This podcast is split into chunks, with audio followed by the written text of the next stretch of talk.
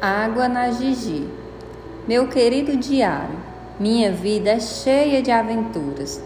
Escapei de morrer queimada outro dia, para quase morrer afogada ontem. Isso mesmo, meu diário, quase, quase. Tudo aconteceu porque minha tia Beta inventou de fazer um piquenique na beira do rio.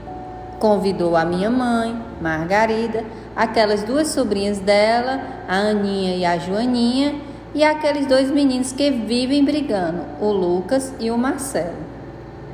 Eles adoram as gulodices da tia Beta, ficaram contentíssimos. Saímos de casa bem cedo, porque a tia Beta gosta de fazer tudo bem cedinho. Fomos os primeiros a chegar lá no rio. Os meninos foram pescar e as meninas resolveram subir numa mangueira.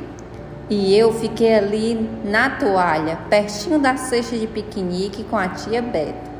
O dia estava muito bonito, mas de uma hora para outra o tempo virou. O céu ficou preto e começou a chover com raios e trovoadas.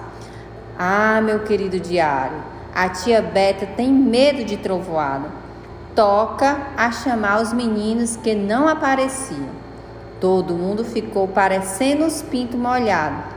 Aí a tia Beta cobriu a cabeça com a toalha e, sem querer, me jogou no rio. E eu, pobre de mim, fui descendo pela correnteza abaixo, sendo levada pelas águas.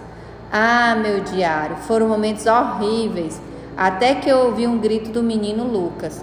Olha, olha a Gigi, a boneca da Margarida.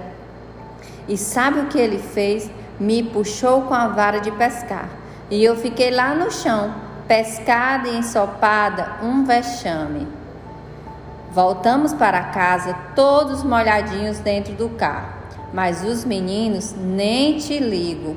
Davam risada, comiam tudo o que não estava molhado até cantar uma musiquinha. Chuva vai, chuva vem, chuva miúda não mata ninguém.